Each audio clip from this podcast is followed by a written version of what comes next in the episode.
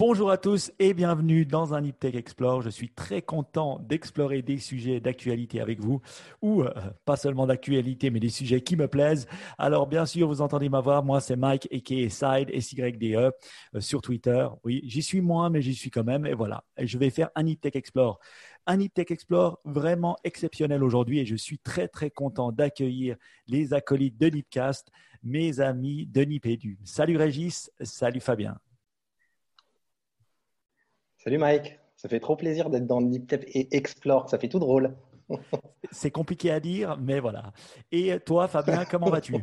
Mais ça va super bien, euh, Mike. Je suis très très heureux de te retrouver. Alors, il me semble avoir déjà entendu euh, Régis dialoguer euh, avec toi dans une précédente émission il y a quelques années. Peut-être que vous réussirez à me rafraîchir la mémoire ou à rafraîchir la mémoire de certains des auditeurs. c'est un vrai plaisir de pouvoir échanger avec, avec tous les deux et avec Baptiste qui est tapis dans l'ombre là quelque part. Oui, tapis dans l'ombre qui enregistre notre discussion. Donc ça, c'est très bien. Donc, qui d'autre euh, Le Niptech Explore, bah, j'ai pas dit. Qu'est-ce qu'on va parler aujourd'hui? Bah, On va explorer un thème et le, ce thème, ça sera le futur de l'éducation. C'est pour ça que euh, j'ai choisi Régis et Fabien qui font un podcast et j'écoutais euh, un de vos podcasts qui dit que vous allez commencer la huitième épisode de, de. Donc, expliquez-nous un peu ce que c'est Nipédu et bah, voilà, vous êtes podcasteur depuis huit ans, donc ça fait de vous des old school podcasters. Ouais, ouais. Euh, euh, je commence, Fabien, tu renchériras. Huitième saison, hein, ouais, effectivement. Mais pour replacer très rapidement, en fait, euh, ben, c'est un peu de votre faute, hein, Mike. À toi et Ben, hein, parce que quand vous avez lancé Niptech, on était les fans, on écoutait ça. On s'est rendu compte qu'il n'y avait pas grand-chose autour de l'éducation. Et puis je me souviens qu'on vous a écrit un petit mail en disant Eh, nous, on aimerait se lancer dans le podcast, faire un truc sur l'éducation. Ça devait s'appeler Deep School au départ, mais hmm. Deep School, finalement, c'était pris par une école en Inde, je crois, un truc comme ça. C'est devenu Nipédu, ouais. Et puis, effectivement, là, tous les mois, au départ, toutes les deux semaines, et maintenant, depuis huit ans, tous les mois, on fait ça, Fabien, euh, soit de chez nous, soit sur des événements. Ouais, c'est exactement ça. Il y a plusieurs formules de Nipédu, qu'on appelle les formules studio, où là, on s'est effectivement calé derrière euh, nos aînés de chez euh, de chez et nos hébergeurs, notre famille Nipcast, Niptech. Donc, euh, ce sont des émissions où on converse à trois puisque Régis fait partie de la guilde, mais il y a aussi notre ami Jean-Philippe Maître qui est qui est conseiller pédagogique à l'université de, de, Lausanne justement. Il est transfrontalier mmh. et qui apporte un, un, regard scientifique sur tous ces thèmes qu'on aborde. Donc, quand on dit tous ces termes, hein, tous ces thèmes, on fait partie de de, la famille Nipcast, donc euh, dans l'ADN, dans le logiciel de Nipedu. Il y a de l'école, Régis. De l'éducation. Et du numérique, voilà, un numéro de duettiste. Je voulais voir s'il était bien réveillé. Ils sont bien réveillés, j'aime bien, j'aime bien. Donc franchement, euh, moi je suis très content de vous avoir. Euh, ça fait un moment que je veux parler d'éducation, un euh, parce que ben, j'ai des enfants, j'ai une fille qui a 6 ans et un, garçon qui a 4 ans qui vient de commencer d'ailleurs ce qu'on appelle la 1P, c'est un peu le début de l'école chez nous en Suisse. Et puis ma fille vient de commencer la 3P, donc l'éducation m'intéresse beaucoup. Et c'est vrai qu'avec tout ce qui s'est passé ces temps-ci, rien de mieux que de parler du futur de l'éducation ensemble avant ça, ce qui m'intéresserait, c'est un peu euh, de vous. Donc, vous, euh, bien sûr, vous nous avez dit Nipédu, mais qu'est-ce que vous faites dans le monde de l'éducation? Est-ce que vous êtes prof ou qu'est-ce que vous faites dans la vie normale, on va dire? Allez, je laisse la parole à Fabien pour ce coup-ci. Alors, euh, sans divulgacher l'intervention de Régis, on est effectivement tous les deux euh, profs. Alors moi, j'ai commencé dans le secondaire en tant que, que prof d'espagnol. Donc le secondaire, c'est à partir de, de l'âge de 11-12 ans ici, mhm. euh, ici en France. Et puis, rapidement, je suis reparti dans l'enseignement élémentaire. Donc là, c'est avant 12 ans. C'est plutôt la, la, petite école.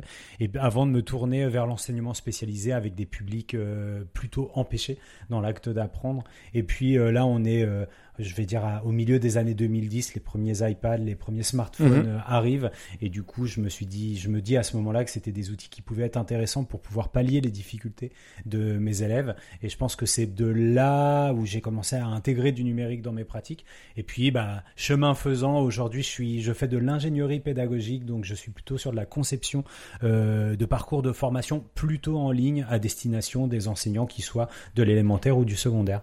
Ah, bah ça c'est cool. Je pense que on peut pas être mieux placé pour parler du futur de l'éducation. Et toi, moi, j'étais longtemps prof d'école. J'ai fait un peu de prof de collège, un peu, un peu en lycée pro, mais très longtemps, enfin longtemps, essentiellement en école élémentaire. Et j'ai bifurqué, on va dire, de, ça fait un, presque deux ans là que je suis détaché, on appelle ça comme ça en, France, auprès de Réseau Canopé. Euh, Réseau Canopé, c'est un opérateur de formation qui propose la formation, pour faire simple, aux, aux enseignants et aux formateurs de l'éducation nationale. Donc peu ou prou, un petit peu le, mhm. même genre de, travail que Fabien, je vais dire, mais avec aussi une bonne part de présentiel, c'est-à-dire des formations aussi en, présentiel, même si avec le confinement, mais on en parlera, beaucoup de choses se sont muées en distanciel et en hybride. Oui, eh ben c'est un bon point pour commencer dans tout ça. Bah, ce que ce que j'aime, c'est que vous avez vraiment euh, tous les parcours, donc on va pouvoir euh, on va pouvoir en discuter.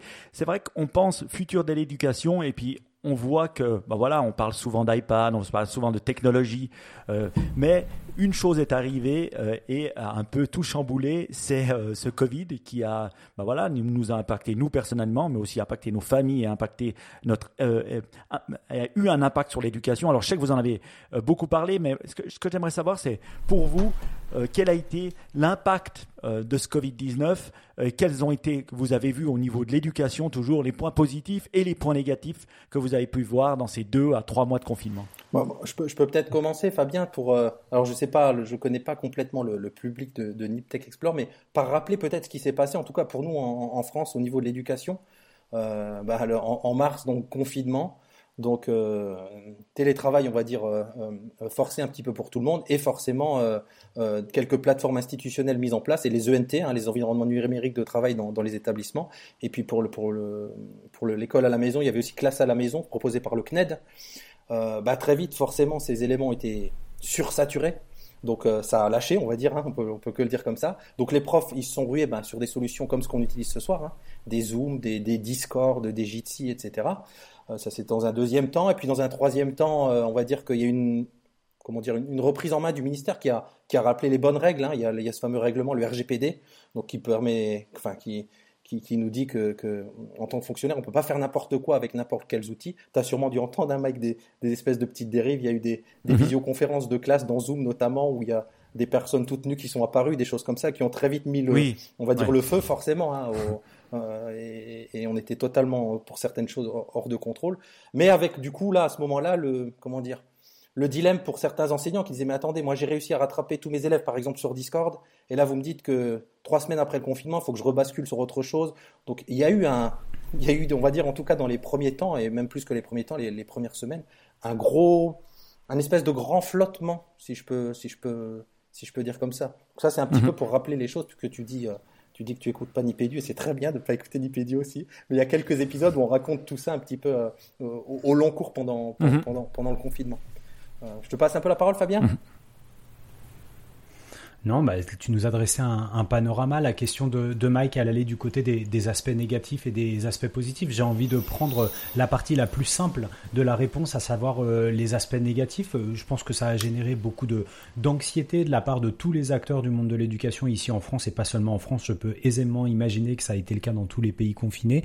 Euh, L'éloignement entre les apprenants et les enseignants, des parents qui se retrouvaient à la maison à devoir faire la classe à la maison, ça a été la formule qui a été employée ici en France, à devoir cumuler euh, le plus souvent avec euh, avec un télétravail qui était imposé, donc des choses très très compliquées, beaucoup d'inconnus, donc beaucoup d'anxiété encore une fois, et puis côté enseignant, une redécouverte, une redéfinition, une obligation à se réapproprier ou à reconstruire des réflexes professionnels en intégralité, puisque si dans un premier temps il y a eu un espoir de pouvoir avoir de la transmission euh, massive de documents type documents papier. Hein. On imagine aisément, Mike, hein, je prépare un livret, je le communique aux familles, mhm. les élèves remplissent le livret et puis je le récupère euh, quelques temps plus tard. Et eh bien rapidement, euh, ici les institutions ont expliqué que ça n'était pas possible compte tenu des mesures de, des mesures sanitaires. Donc il y a eu une bascule forcée. Hein. On a beaucoup parlé dans la dernière émission que tu as commencé à écouter d'injonction, mais d'une injonction de facto plus que d'une injonction euh, institutionnelle vers les enseignants à utiliser des solutions numériques pour pouvoir assurer ce qu'on a appelé ici la continuité pédagogique. Et c'est là où l'aventure commence avec, euh, avec des belles histoires, des histoires compliquées, mais de belles histoires aussi. Oui, complètement. Alors juste, je rebondis avant d'aller aux belles histoires. Euh, quand, quand, Fabien parle de, de, on va dire, de, stress énorme des enseignants, par ailleurs, dans d'autres projets périprofessionnels, on, et, et, même professionnellement, on, on côtoie énormément d'enseignants et, notamment on avait des visios quotidiennes avec certains enseignants et on sentait vraiment une espèce de pression énorme parce que parce que les on a, on a entendu certains dire, moi, ma, mission de prof, c'est d'être avec des élèves dans la classe, c'est pas être anti-numérique ou c'est ce vrai lien là humain et redéfinir ce lien complètement en disant tout se fait à distance. Donc il y a eu vraiment des, questionnements, on va dire euh, presque existentiels, en tout cas professionnels, forts euh, autour de, de, ces questions-là. Euh, autour des belles histoires, alors je sais pas belle histoire ou pas, mais en tout cas un premier groupe, comment dire, de, d'enseignants, tu sais, il y a cette pédagogie inversée, l'inversion pédagogique, les inverseurs qui, quelque part, avaient peut-être euh, déjà un temps ou des outils d'avance. Euh, donc beaucoup de gens se sont retournés vers eux, vers leur expertise, euh, l'expertise qu'ils pouvaient avoir. Hein. L'idée de, la classe inversée, c'est qu'il y a forcément une part de travail à la maison et, et, généralement du numérique.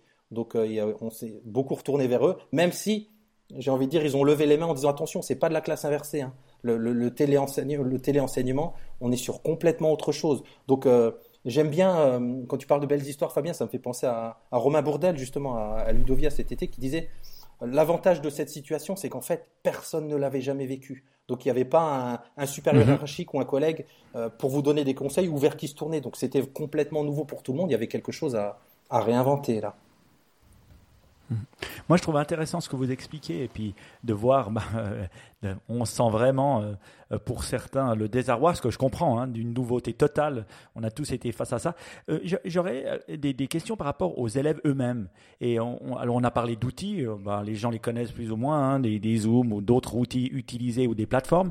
Quel a été, euh, après, euh, maintenant il y a, vous avez trois mois d'un peu de feedback pour vous rendre compte de ce qui s'est passé, quel a été le, les, les, bons côtés euh, ou l'adoption rapide par les, par les étudiants eux-mêmes et qu'est-ce qui a été plus dur pour eux, hors le fait d'être pas physiquement dans la classe moi je, moi, je veux bien commencer, Régis, je te laisserai, je te laisserai compléter. Alors, c'est difficile de parler d'étudiants parce que, comme tu le sais, euh, Mike, euh, chez Nipédu, on va parler d'éducation euh, de, de la maternelle, ce qu'on appelle ici la, la, maternelle en France, ce sont les enfants de 3 ans, jusqu'à l'enseignement supérieur. Donc, tu peux, tu peux avoir toute une gamme de, de réactions et de capacités à s'approprier cette nouvelle situation d'apprentissage qui est, qui est extrêmement vaste.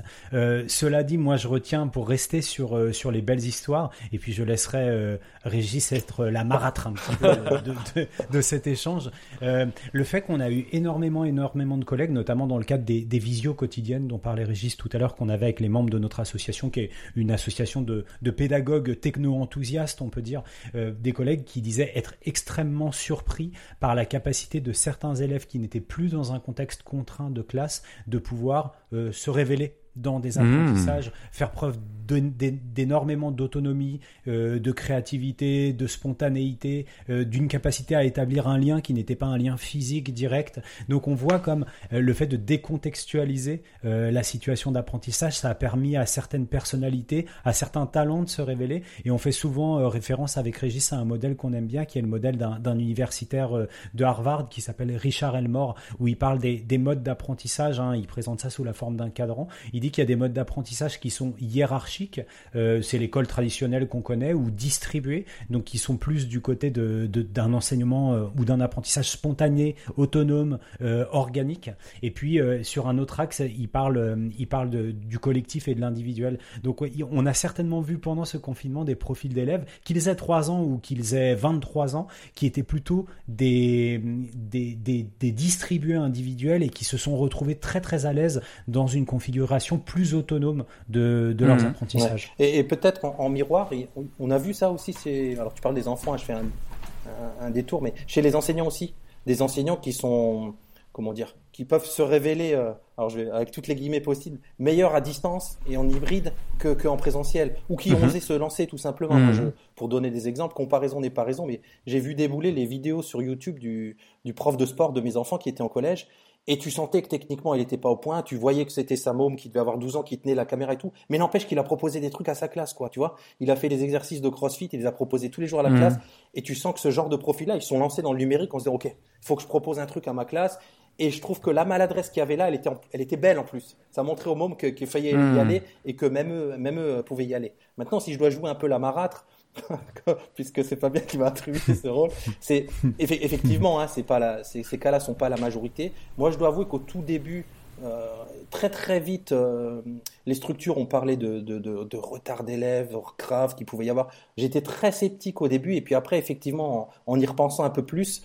il y a certaines classes pivots. Hein, je pense au CP en France, le, cours préparatoire, c'est vraiment l'année où, où les élèves commencent à apprendre à, à lire et à écrire très souvent, on va dire qu'en moyenne, ça se débloque au mois de janvier de, de l'année de CP où la lecture, l'écriture arrive. Mhm. Et là, on se dit, ces enfants-là, deux mois après, ils sont confinés. Ouais, il y a dû y avoir un, certain mur. Euh, moi qui ai beaucoup travaillé en, REP, alors les REP, c'est les réseaux d'éducation prioritaire, c'est, on va dire, les, les, les zones défavorisées au niveau éducation, entre autres, et sociale. Euh, je pense que là, il y, a du, il y a eu beaucoup de retard qui a dû s'accumuler, notamment chez les, chez les plus petits. Quoi. Donc, euh, après, ça reste à mesurer. Hein. Jean-Philippe, qui est avec nous, là, qui, qui est dans l'IPEDU et qui est, qui, fait souvent la critique et l'autocritique de toutes les recherches qui ont, qui ont eu lieu. Là, tu vois, il y a eu le Covid et il y a eu des recherches très très vite. Et lui, il disait, OK, mais mhm. on ne peut pas faire une recherche aussi vite sur quelque chose qui n'a pas encore eu lieu, qui, dont on ne peut pas mesurer mhm. les impacts à long terme. Donc, il va, il va falloir entendre, mais en même temps, le ministère, il a proposé là, à la rentrée, j'en ai entendu parler encore, encore aujourd'hui, des évaluations à, pour voir un petit peu les, les pertes qu'il aurait pu avoir sur les élèves. Donc, moi, j'attends de voir ces, mhm. ces, résultats officiels, on va dire, pour, pour comprendre un petit peu ce qui l'impact, en tout cas sur les apprentissages mm. des élèves. Ben, je comprends que d'un côté, il y a les élèves qui, euh, euh, qui, qui, aiment la liberté, donc qui se développent euh, avec plus de liberté. Et puis de l'autre côté, ben voilà, il y a quand même des retards qui peuvent s'accumuler. Je vois avec ma fille, hein, là elle est en 3P, là elle va commencer à apprendre à mieux lire, à mieux écrire. si pendant trois mois elle n'a pas l'école chaque jour comme il se doit, voilà, c'est plus mm. dur. Euh, euh, est-ce qu'il y a des outils euh, particuliers qui sont ressortis de ces trois mois en disant waouh ça c'est vraiment quelque chose où tout le monde était d'accord d'utiliser et que vous pensez vont continuent maintenant à faire leur chemin et ont été adoptés par la masse? Alors on a vu Zoom hein, qui a été adopté par la masse de nous tous. Est-ce que dans l'éducation il y a, il y a des outils ou des plateformes qui, qui ont fait surface?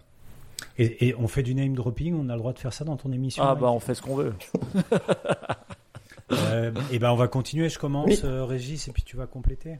Bon, il y a énormément de. Alors déjà, Régis l'a dit en, préambule de l'émission, et ça c'est vraiment quelque chose qu'il faut avoir en tête, notamment pour euh, pour les poditeurs qui ne seraient pas qui ne seraient pas français le fait qu'il y a eu une pression euh, institutionnelle et qui a été fluctuante. Hein. On a d'abord laissé faire et puis après on est revenu sur, euh, sur des, des, réflexes de sanctuarisation qui est déjà ce qui peut exister dans l'école physique. Hein. De dire on referme tout, il y a eu des réflexes de, de, protection ou en tout cas de mise en garde par rapport à des solutions qui n'étaient pas conformes au RGPD. Hein. Donc la brigade acronyme me dit dans mon oreillette que le RGPD c'est le règlement euh, sur la protection des données personnelles.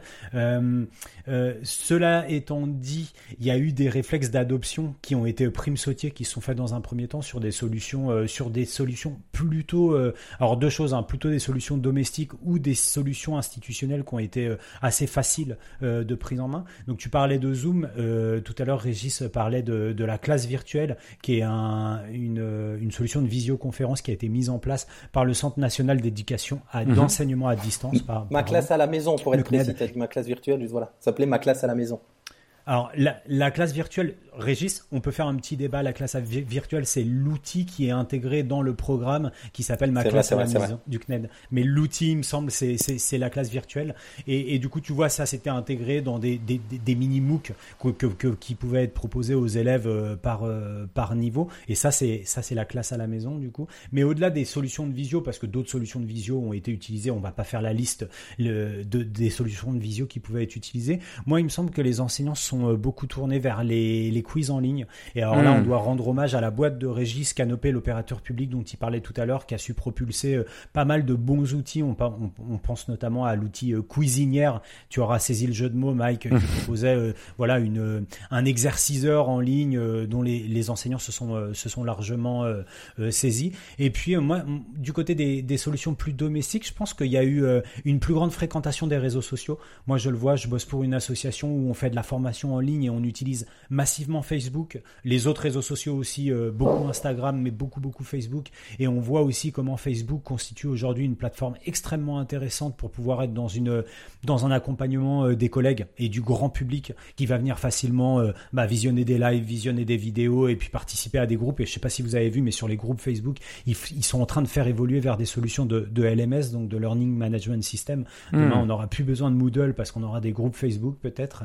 Et, et puis après, il y a des choses qui sont des, un peu des, solutions tout venant. On pense notamment à une, solution qui est très très appréciée des collègues du secondaire, donc plutôt du collège et du lycée, qui s'appelle Padlet, qui est une espèce de, tableau en liège interactif hein, sur lequel on va pouvoir mettre des punaises et les organiser de type multimédia, texte, commentaires, etc., etc. Et ça, je pense que c'est des, outils dont il est très simple de se saisir et dont les collègues se sont pour la plupart massivement saisis.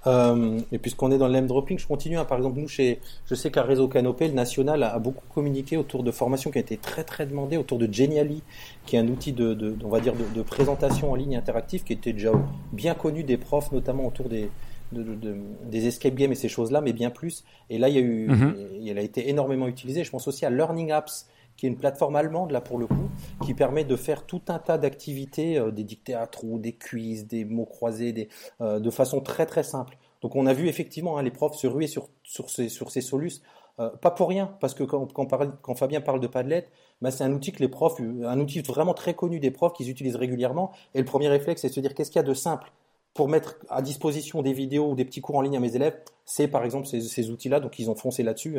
Le, réflexe est normal et puis ça a l'avantage d'être des solutions euh, connues et robustes, on va dire. Mhm. Eh ben, dis donc, il y a du name dropping et il y a des solutions. Donc, je suis content. Euh, quand je parle des fois des profs en Suisse, c'est vrai qu'il y a beaucoup moins.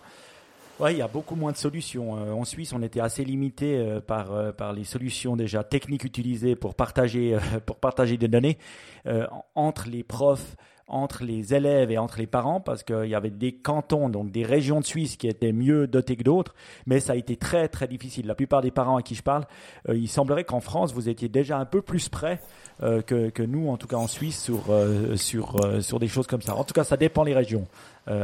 moi, j'ai entendu beaucoup de plaintes. Est-ce que les parents sont devenus meilleurs ou ont pris en main un peu plus l'éducation de leurs enfants au lieu de vous la déléguer? C'est une question que je me pose. C'est une super question. Hein. Vas-y, vas-y, Fabien. Ouais, j'adore, j'adore. Parce qu'en plus, c'est un sujet, rares sont les sujets d'éducation ou de pédagogie sur lesquels on n'est pas totalement d'accord avec Régis. Et je sais que ça, ça peut faire contention entre tous les deux, la place des parents dans l'éducation. Hmm. Et là, c'est vrai que ça a été le cas hein, pour les questions que tu as posées précédemment, Mike. On, on l'a pas développé, mais, mais ce confinement et cette continuité pédagogique ou cette discontinuité pédagogique, elle a agi comme une, gros, comme une loupe grossissante sur tout, euh, hmm. toutes les difficultés euh, que rencontrait l'école. Et on sait que la coéducation en France, c'est-à-dire le travail de pair entre les équipes pédagogique des établissements et les familles, c'est quelque chose d'assez compliqué. Et là, on s'est retrouvé dans une forme de collaboration forcée qui, à mon sens, a pu effectivement, hein, moi je vais encore présenter le, le, le, côté le plus lumineux de la médaille, mais parce que j'ai tendance à aller de ce côté-là. On a eu des familles qui étaient des familles décrocheuses parce que de multiples raisons faisaient qu'elles étaient de toute façon éloignées de l'école et que ça les a encore plus éloignées. Mais il s'est trouvé que pour beaucoup de familles, bah, d'une part, on a vu euh, fleurir sur les réseaux sociaux des messages d'amour à l'endroit des enseignants, donc ça n'a pas duré très longtemps parce que derrière on a eu une séquence de prof bashing aussi, mais aussi en disant maintenant je comprends, tu vois, des témoignages de mhm. parents qui disaient maintenant je comprends la dureté de votre métier et l'âpreté de la profession qui est la vôtre. Donc ça, je pense que ça a pas mal galvanisé les enseignants qui se sont, euh, en tout cas dans cette séquence-là, euh, sentis utiles. Il lève la main, je suis obligé de lui laisser la parole. Ouais, pour, pour, compléter, parce que je sais que tu vas tout dire sinon.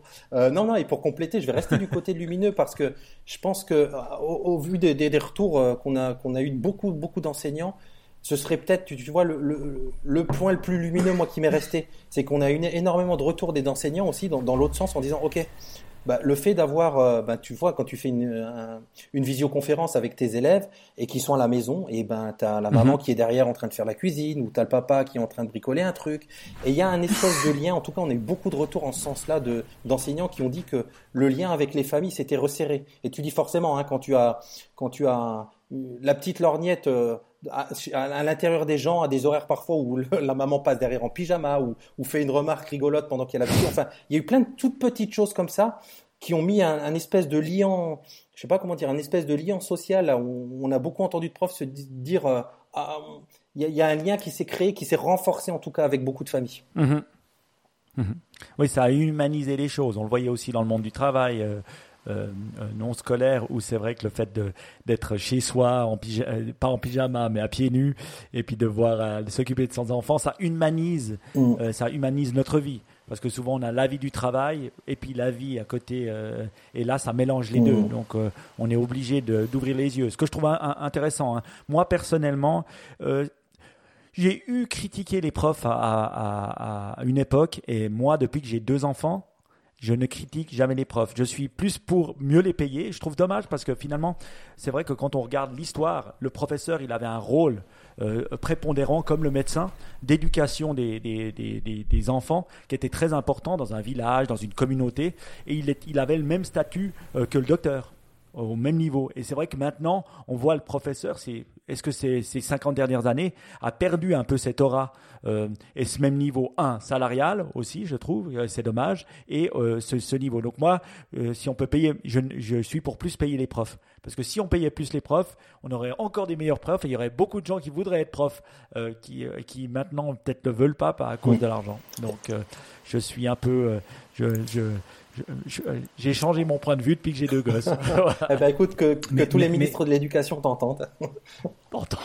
Puisse-t-il t'écouter moi, moi, ce que je pense, c'est que cette, cette période, en fait, ce dont tu parlais, c'est que souvent, quand on avait ces, ces grandes figures hein, du village, donc on avait, on avait le maire, on avait le médecin, euh, on avait certainement euh, l'homme, euh, l'homme de religion, et puis on avait le, l'enseignant. L'enseignant était le détenteur du savoir et de la connaissance. il la transmettait, mais j'ai envie de dire que ça, c'est, on oublie souvent que c'était secondaire par rapport au fait que c'était un érudit et mhm. c'était l'homme de la connaissance. Aujourd'hui, on est dans une société de la connaissance où n'importe qui, enseignant ou non enseignant, a accès à cette connaissance en quelques clics. Mais nous qui sommes des, passionnés de pédagogie, ce que ça a mis en avant, c'est que la plus-value de l'enseignant dans une société de la connaissance, il est bien dans son expertise de transmission et de construction de mhm. la connaissance chez l'autre, et pas seulement d'accès à la connaissance. Ça, c'est donné à n'importe qui. Les machines font même ça beaucoup mieux que nous. Mhm. Par contre, l'acte d'apprentissage, il nécessite, une, il nécessite une expertise derrière, une expertise de, conception pédagogique, mhm. d'animation, de rapport à l'autre humain. Et tu vois, c'est toute cette dimension humaine de la pédagogie qui a été mise en lumière dans une période où, bah, faisant défaut, on s'est dit, ça y est, on, comprend euh, où est l'expertise de l'enseignant. Alors, on va jouer un petit jeu maintenant. Moi, j'ai euh, pendant ce confinement, j'ai essayé une fois, j'ai fait quatre classes, mais de gymnase, de secondaire hein, en Suisse, et puis j'ai bah, voilà, je suis allé, puis j'ai parlé, puis euh, c'était des classes d'économie, et puis je me suis mis d'accord avec une prof qui est incroyable, qui s'appelle Pascal d'ailleurs, salut Pascal, et euh, j'ai parlé à des étudiants et pendant 45 minutes, j'ai fait la classe, j'ai expliqué bah, mon cas de COVID, euh, qu'est-ce qui se passait dans mon entreprise et des choses comme ça. J'ai essayé de les intéresser. Mais c'était vraiment dur. Moi, j'ai assez l'habitude de parler à des gens et j'ai remarqué que franchement, garder l'attention était assez difficile. Alors, est-ce qu'il y a des tips et des tricks euh, que vous avez appris ou euh, que les gens vous ont dit pour réussir à faire un bon une bonne classe à distance. Euh, Quelles sont les deux, trois règles à respecter euh, euh, pour, y aller, pour, pour réussir une bonne classe de 45 minutes à distance? moi, je, commence et puis on va se faire un petit ping-pong comme ça avec Régis. Euh, je pense que la première des choses, c'est de savoir si tu as vraiment besoin de faire une visio euh, ah. versus une vidéo enregistrée. C'est-à-dire en fonction de la nature de l'échange que tu vas avoir avec tes apprenants, l'idée c'est de se dire est-ce que j'opte plutôt comme le prof de sport des enfants de Régis pour une vidéo filmée par ma fille de 12 ans et que je vais balancer à mes élèves euh, sur un cloud ou est-ce que je vais avoir une visioconférence? Où est l'intérêt des deux? Donc le premier des trucs, la première des questions à mon avis à se poser c'est vidéo enregistrée ou hmm, visioconférence en live Ouais. bien vu, bien vu. Euh, moi, quand tu parles de, tips, mais c'est pas des tips, ça me fait penser à, tout le travail de, Dominique Bucheton, donc qui travaille autour des postures enseignantes, euh, c'est-à-dire le, rapport, leurs interactions avec les élèves. Pour te donner un exemple, hein, il y a ce qu'on appelle la posture d'accompagnement, on comprend bien ce qu'elle veut dire. Il y a la posture de contrôle, on comprend bien ce qu'elle veut dire. Mais là, avec, le, avec cette période où on était à distance, c'est ces postures-là, elles étaient plus possibles. Donc, elle, parle d'autres postures. Elle parle d'une posture de lâcher prise. C'est-à-dire que forcément, quand en, si tu choisis l'outil numérique, en tout cas, pour répondre à ce que Fabien dit, et disons qu'on choisit ces outils-là qui ont été un petit peu imposés, c'est, bah, forcément, euh, il y a une part de lâcher prise obligatoirement. Tu peux plus être dans le contrôle complet. Tu vas pas maîtriser à la fois le chat, l'image, si le môme reste bien connecté, etc.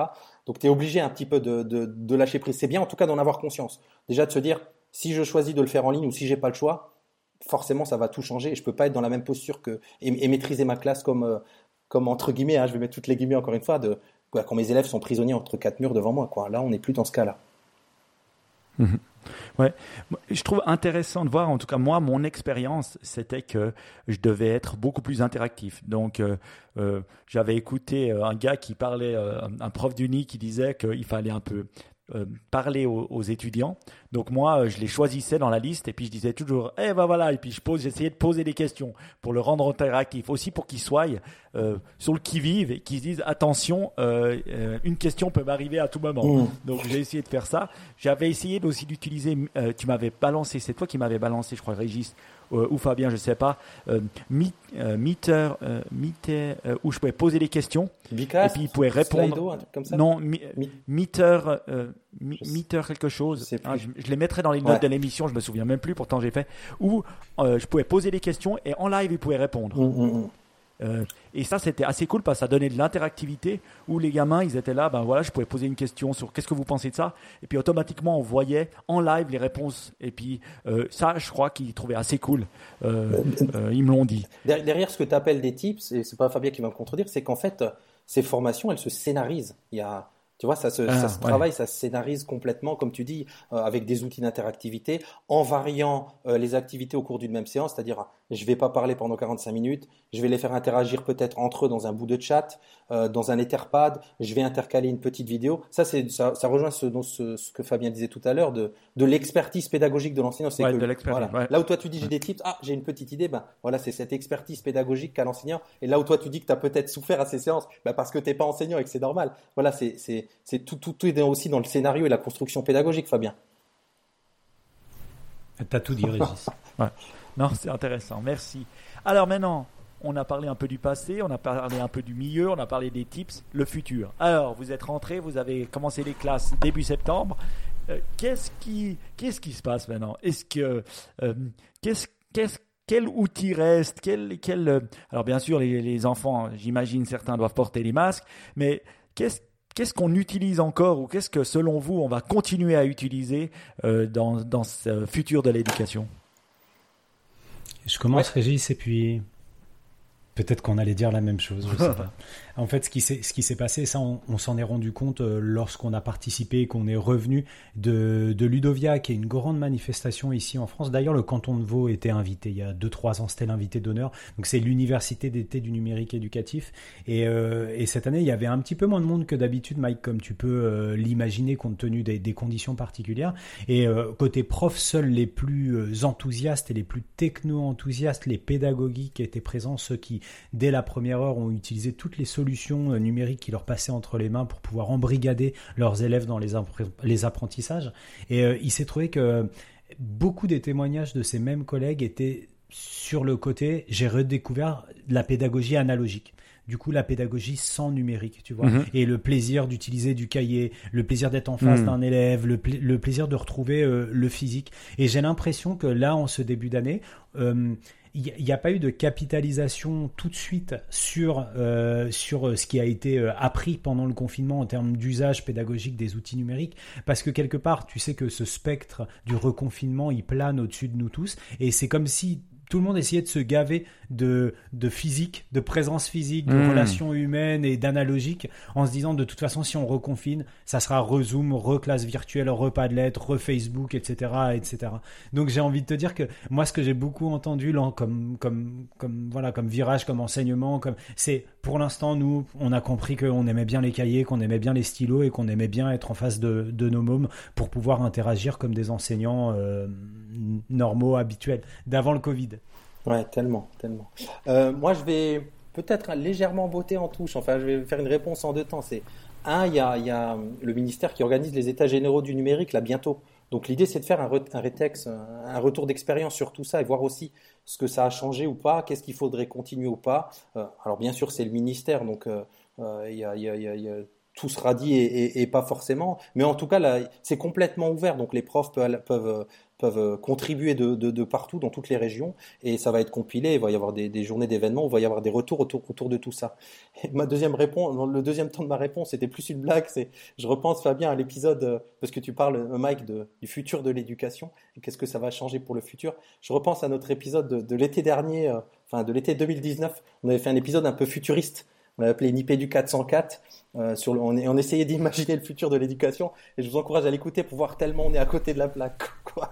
Parce qu'évidemment, un événement comme ça, ben, personne peut, personne mhm. peut l'imaginer et, et, il change complètement les choses. Et bah, c'est la nature de l'humanité. Quoi. On peut imaginer tout ce qu'on veut. Euh, on n'est pas, on n'est pas Rabanne, on va dire. Mhm. Moi, je peux vraiment faire, je pense, le parallèle de ce que vous me racontez avec le monde du, du, travail euh, non scolaire. Euh, on voit vraiment que finalement, on a été confiné, on faisait que des Zoom calls ou des Teams pour, pour, ma, pour ma part. Après, on, a voulu se revoir, euh, on a, on a plaisir à se revoir, et maintenant la vérité est entre deux. C'est-à-dire, voilà, sur cinq jours, euh, les gens, euh, euh, il y en a beaucoup, en tout cas chez nous, qui, qui prennent deux jours à la maison et puis trois jours au bureau où ils voient des gens. Mais quand tu y es, tu es content et puis tu interagis plus avec les humains que juste être dans ton bureau sans parler aux autres. Si tu n'as pas envie de parler à personne parce que tu as un travail spécifique à faire, bah, tu travailles de chez toi, ce qui fait sens hein, euh, dans, dans, la situation. Donc, nos modes ont changé, même si je vois que euh, bah, voilà, ce besoin d'interaction, comme tu disais Fabien, bah, moi, ça, ça me réjouit quand j'entends ça, parce qu'on est là en train de se dire, ben voilà, le monde numérique difficile. Euh, je ne sais pas si vous avez vu le dernier Netflix euh, sur le social dilemma avec Tristan Harris, mais c'est assez fou de voir bah, l'addiction au numérique, mais de voir que bah, voilà, l'addiction aux, humains est finalement plus grande que celle au, numérique. Oh, c'est tellement beau euh, ça, Mike. C'est tellement beau ce que tu viens de dire. Merci. je ne l'avais pas préparé, je te promets. Voilà. Cool. Alors maintenant, allez, on, si vous aviez une baguette magique, donc comment devrait se passer pour vous dans un monde idéal avec une baguette magique, vous êtes défait là, vous, vous pouvez tout changer, euh, une semaine scolaire. Est-ce que ça devrait être deux jours, trois jours? Est-ce que ça devrait être deux heures par jour? Et puis après l'enfant s'amuse C'est quoi euh, l'idéal? Allez, on va prendre des enfants de 10 ans. Euh, comme ça, s'ils n'ont pas, ils pas 3 ans, ils n'ont pas 15 ans, ils ont 10 ans.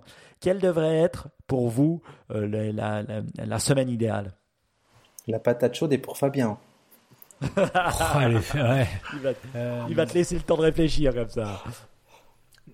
Ben, tout à l'heure, enfin, dans l'une de tes premières questions, on a, on a reparlé du, du modèle de Richard Elmore sur les modes d'apprentissage. Moi, je pense que hum, l'école idéale, ce serait celle qui serait en mesure de proposer, de proposer à chaque profil d'apprenant euh, une temporalité, des modalités d'apprentissage, des aménagements d'espace euh, qui conviennent à leur mode d'apprentissage. Euh, bien sûr, hein, sans figer les choses, mais, mais je repense à ma copine, à notre copine Marie-Camille Couder. Je vais te raconter cette petite histoire, Mike. Marie-Camille Couder, on a beaucoup parlé de, de classe inversée, des inverseurs, c'est une des, une, des, une des pontes de la classe inversée ici en France. Et il s'est trouvé qu'une année, elle était avec des, des des lycéens, donc euh, des élèves de, gymnase, comme tu le disais tout à l'heure, euh, qui étaient complètement réfractaires à sa pédagogie de projet. Euh, eux, ce qu'ils voulaient, c'était avoir un cours, faire des exercices, partir à la fin de l'heure, revenir, faire des mmh. devoirs, refaire un cours, etc., etc. Et en fait, ce qu'elle a fait Marie-Camille Couder pour ce profil d'apprenant, c'est elle avait la chance d'avoir une, une, classe vide qui était attenante à sa, à sa salle de cours, dans lequel il y avait trois, quatre ordinateurs fixes. Et en fait, ce qu'elle a fait, c'est qu'elle a mis un cours classique. Elle est enseignante de physique-chimie. Elle a mis le cours de physique euh, sous forme de Moodle, tu vois. Elle en a fait un LMS. Et elle a dit, maintenant les élèves, vous avez le choix. Soit vous êtes avec moi, on est en pédagogie de projet, on se pose des questions, on cherche, on expérimente. Ou... Et, effectivement, on fait un pas de côté par rapport à une pédagogie dite plus traditionnelle ou plus frontale. Euh, ceux qui sont plus à l'aise avec ce type de pédagogie, vous avez la salle à côté. Mhm. Il y a quatre ordinateurs. Vous allez suivre le MOOC, le MOOC qui est le programme de l'année. Et, euh, et, je ne vous raconterai pas la fin de l'histoire. vous irez la chercher dans un IPDU, mais euh, mais il se Mais tu dois nous dire le numéro. Ouais, je, dois, je vais essayer de le retrouver. On les mettra dans les euh, notes de l'émission. Et en plus, c'est même pas dans un IPDU, c'est dans un autre podcast que j'ai la chance d'animer qui s'appelle Être prof le podcast. Voilà, c'est dit. Et, euh, et, et c'est sur l'enseignement à distance. Et en fait, il se trouve que moi, j'aime bien cette idée-là. J'aime bien, tu vois, toi, tu m'as parlé d'une semaine. Alors, c'est peut-être un peu macro, mais on peut parler d'une journée scolaire là où l'élève, en fonction de ses besoins, en fonction de ses envies, en fonction de son profil d'apprentissage, il peut choisir de s'allonger sur un canapé, de prendre un ordinateur ou plutôt de prendre un cahier d'écouter une histoire ou alors d'en être l'auteur. Enfin, tu vois, de vraiment, vraiment de se mettre dans la posture d'apprenant qui, que lui va aimer. Moi, par exemple, c'est insupportable pour moi d'écouter des gens parler. Je ne sais pas faire, je n'y arrive pas. Par contre, si on me donne une tâche, un défi mhm. à relever et un certain nombre d'outils, je sais que là, je vais produire de l'apprentissage. J'aurais besoin de quelqu'un qui fasse le bilan de ce que j'aurais construit et produit. Mais écouter quelqu'un raconter quelque chose, pour moi, c'est bien trop compliqué, je n'y arrive pas. Oui, c'est-à-dire, moi, euh, ce que j'en retire, c'est de dire bah, s'adapter euh, à la manière dont l'enfant ou le, le jeune adulte peut à mieux apprendre. D'autres, plus rigides, la, personne en projet, une écoutera, l'autre visualisera euh, différentes choses. Et c'est vrai que c'est la critique principale souvent que j'entends des parents de dire que bah voilà, et je le vois là, parce que ma fille qui rentre en 3P, euh, donc les deux premières, je sais pas ce que ça veut dire en France, mais elle a fait les deux premières années. Euh, et puis maintenant, 3P, c'est beaucoup plus formaté. D'ailleurs, elle revient à la maison en me disant les, les, les, profs sont stricts. Euh, d'abord, elle disait elles sont méchantes. J'ai dit elles sont pas méchantes, elles sont sévères ou strictes. Donc, on, on, a utilisé les bons mots, mais je vois qu'on la formate. On la formate. Et c'est marrant, dans un monde où finalement on ne devrait pas formater les enfants, je la vois qui se formate. Donc, je suis pas mécontent qu'elle se formate un peu, mais après c'est jusqu'à quel point euh, elle va euh, se, se, formater. Donc j'aime bien ton idée de dire bah, liberté d'apprentissage. Régis, des autres insights? Bah, hey, t'imagines que j'ai largement eu le temps de réfléchir pendant que vous parliez là. Donc je vais, refaire une réponse en deux temps, mais qui s'articule vraiment avec ce que vous avez dit. Euh, il y, a un modèle dont on parle régulièrement avec Fabien, qui s'appelle la, la, Digital Learning Farm. Comment, la, ferme numérique digitale la, ferme d'apprentissage digital, pardon, qui est un modèle développé par un, chercheur qui s'appelle Alan November. Et c'est l'idée de dire, il a fait, il a fait l'analogie entre, on va dire, les, grandes époques euh, paysannes où tout le monde avait sa place dans la société, le paysan, mais jusqu'à ses enfants qui venaient aider l'été pour faire euh, pour faire les, moissons, etc. Et en transposant ce modèle à, l'ère du numérique, bah maintenant on est à l'ère où les mômes aussi produisent de la connaissance. Ils font des vidéos, ils font ils, font des, petites leçons, ils se transmettent des choses via les réseaux sociaux voilà, ça, c'est pour euh, le, premier pas de la réponse. Et à, l'ère où on est avec ce que dit Fabien, moi, dans le futur, j'aimerais bien que si tout le monde trouve sa place et qu'on doit s'adapter au apprentissage des élèves, c'est qu'il y ait cette interaction entre euh, l'appétence de l'enseignant. Fabien parlait tout à l'heure du modèle de Richard Elmore. Est-ce que lui, il est plutôt hiérarchique et il a envie d'être entre quatre murs? Et si ça correspond bien à des élèves, ben, faisons l'éducation. Les élèves qui ont envie vraiment d'être entre quatre murs avec un prof, eh ben ils vont aller dans l'école euh, entre quatre murs avec un prof devant eux. Et ceux qui sont plus dans le modèle distribué et, numérique à distance, bah ils le font de chez eux. Trouver, ce serait bon là on est on est dans l'utopie, on est mhm. d'accord, mais en tout cas je trouve que là il y aurait peut-être quelque chose à creuser de dire eh ben chacun s'accorde le mieux avec l'enseignant euh, mhm. et, les formes d'apprentissage avec les formes d'enseignement. Il y a une articulation. La personne me verra à l'image, mais je fais un geste d'engrenage qui se qui, qui, qui, qui s'accorde bien. Ça, ce serait ça me ferait rêver, moi. Très beau, très beau. Je rêve déjà. Je me réjouis. Il faut que je fasse un troisième enfant en espérant peut-être que euh, celui-là, c'est ce qu'il aura à l'école. On arrive gentiment euh, à la, fin de cette émission et j'aurais une question pour vous un peu plus personnelle. Alors vous êtes des, des professeurs, vous êtes engagés, vous avez vous vous donnez votre avis. Qu'est-ce que vous donneriez comme conseil à un jeune professeur, c'est-à-dire vous, il y a 10 euh, ou 20 ans, allez, vous n'êtes pas si vieux, quand vous aviez 25 ans, et puis que vous alliez, ou 20 ans, quand vous alliez commencer dans la profession de professeur, quel, quel conseil donneriez-vous euh, vous, vous donneriez-vous à vous-même Voilà. Allez, Régis, tu commences. ah, il est malin. J'étais en train de rire parce que j'allais dire, c'est pas, on n'est pas tout à fait le bon exemple parce que moi, je sais que j'ai découvert ce métier par hasard et franchement, j'étais comme un fou du premier au dernier jour où j'étais en classe pendant, pendant 17 ans, quoi. Donc, tout de suite euh, ultra motivé, ultra envie. Et, donc, le conseil que je me donnerais, euh, euh, il serait pas forcément le même que celui que je peux donner aux jeunes enseignants, à d'autres jeunes enseignants que je vois aujourd'hui. Le conseil que je donnerais à un jeune chien fou, on va dire, en, début de carrière, c'est peut-être de, de se laisser le temps de, de, voir venir les choses et de faire les choses tranquillement. Et à l'inverse, avec tous les jeunes profs que je vois qui parce que c'est pas forcément, on n'est pas forcément tous euh, passionnés 24 heures sur 24 par ce métier. Hein. C'est, euh, c'est, comment dire, c'est de pas écouter ce qui se passe autour. Je sais pas comment dire les choses, hmm. mais tu vois, il y a tu parlais tout à l'heure, les profs sont pas très bien payés, ils sont pas très bien vus, c'est plus. Hmm. Faire abstraction de ça, c'est compliqué. Mais faire abstraction de ça et, être au quotidien auprès des élèves, ça a l'air con dit comme ça, mais ce serait vraiment ça, quoi. Ton, ton, ton job, c'est d'être auprès des élèves et de les faire progresser. Le reste, hier s'il faut, si ça doit te faire du mal, faut pas le regarder, quoi, pas l'écouter. Mhm. Mhm. J'adore ce conseil et je vais te dire pourquoi. Parce que quand j'étais dans mon premier job, euh, c'est exactement ce qu'un de mes boss m'avait dit, que j'ai toujours regardé. Il m'a dit focus-toi sur tes clients et euh, après la politique du bureau, tu verras, tu n'en auras pas besoin. Et c'est vrai que c'est un peu la même chose là. Focus-toi sur tes élèves et la politique euh, à l'intérieur ou à l'extérieur de, de la classe, euh, tu en auras moins besoin. Donc j'aime bien, j'aime bien ce conseil. Et toi, Fabien? C'est toujours, c'est toujours compliqué de donner un conseil à des jeunes collègues parce que, euh, je, je, le disais en début d'émission, c'est mon métier d'accompagner les, les, les, jeunes collègues dans, la, dans leur prise de fonction.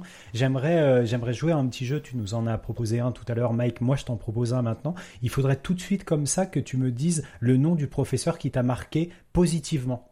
Celui que tu as retenu mhm. comme le meilleur professeur. C'était quoi mhm. son nom? Mhm. Ouais, alors c'est une bonne question. Euh, je vois sa tête, je pourrais te dire son nom, mais je ne m'en souviens plus. Il y en a deux. Il y en a un euh, qui a été à l'université, qui s'appelait Yves Pigneur. Et en plus, maintenant que je travaille, j'ai la chance de continuer à travailler avec lui. Puis, il nous aide à développer des business models. C'est un des gars qui a écrit Business Model Generation, le bouquin. Et franchement, c'était un professeur assez exceptionnel à l'université parce que il, euh, il, te faisait réfléchir au futur euh, sans, sans être rébarbatif. Donc c'était vraiment quelqu'un d'assez incroyable. Et ce, que j'ai la chance maintenant, c'est de pouvoir travailler avec lui euh, sur les business models dans, dans, dans, la société dans laquelle je travaille. Donc c'est assez fou, mais c'est cool. Donc Yves Pigneur.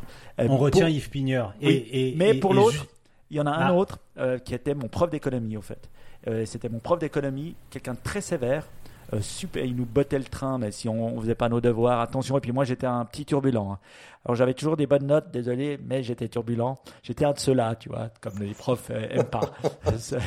et, euh, et, lui, je me souviens pas de ton nom, désolé, mais lui, il m'a vraiment fait aimer l'économie. Et c'est pour ça que j'ai fait économie plus tard, parce qu'il était sévère, mais passionné. Et puis finalement, il nous racontait des histoires au lieu de nous lire son bouquin. Voilà.